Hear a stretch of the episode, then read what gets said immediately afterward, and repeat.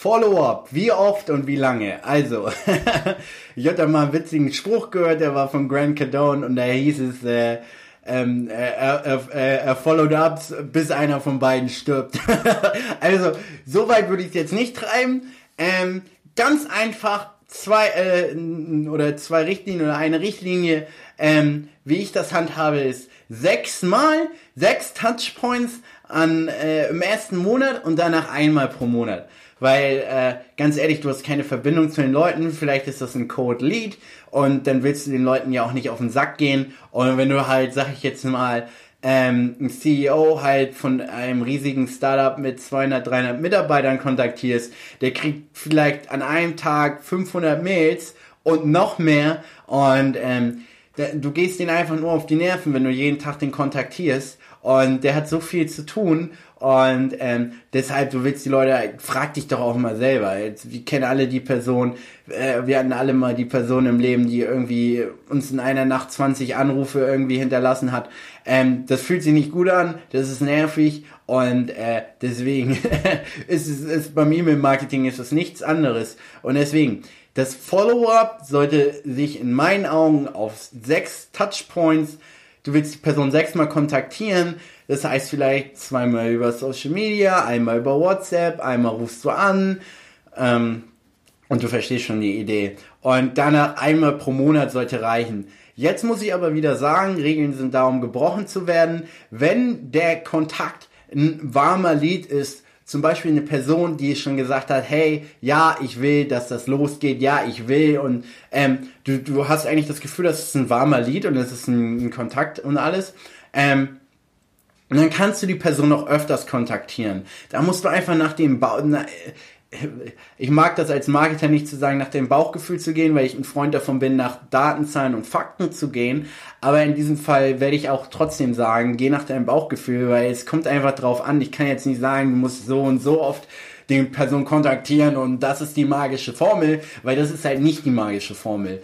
Und es kommt halt drauf an, ähm, desto, sag ich mal, desto mehr Interesse die Person hat, desto bessere Verbindung, desto eine bessere Verbindung zu der, du zu der Person hast, desto öfters kannst du sie natürlich kontaktieren. Ähm, so. Aber desto schlechter du die Verbindung hast, vor allem wenn es ein Code-Lead ist, sechs Touchpoints, sechsmal kontaktieren und danach einmal im Monat reicht vollkommen. Und ähm, ja, ich hoffe, ich hoffe, dir hat die Episode gefallen. Ich hoffe, du konntest einen Mehrwert daraus ziehen. Ähm, man kann halt in meinen Augen nicht mehr dazu sagen. Es ist, bringt halt keinen Sinn, Guidelines oder Richtlinien zu geben.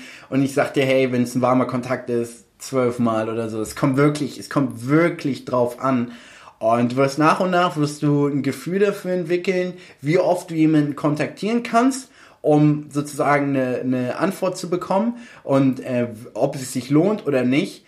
Und ähm, genau, und nochmal abschließend, äh, ganz abschließend möchte ich nochmal sagen, ist ähm,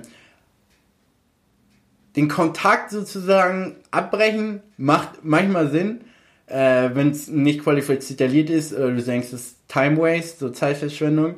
Ähm, aber ganz oft Leute sind beschäftigt und man sollte es nicht persönlich nehmen, wenn einem nicht geantwortet wird.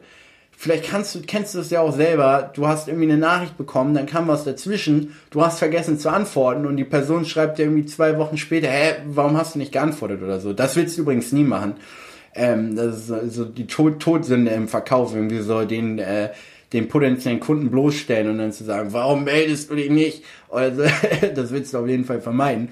Aber ähm, Ganz oft kommt was dazwischen und die Intention ist nicht böse gemeint und deswegen sollte man das nicht persönlich nehmen, wenn einem nicht geantwortet wird, weil oftmals hat die Person einfach, kommt was dazwischen, äh, sie nimmt sich vor zu antworten, dann oftmals hat die Person dann Reue, nachdem sie zwei, drei Mails nicht geantwortet hat und es geht alles nur darum, hey, ähm, die Reue sozusagen zu reduzieren und es so leicht wie möglich zu machen, der Person zu an, dass sie antwortet. Aber das ist ein Thema für einen anderen Tag.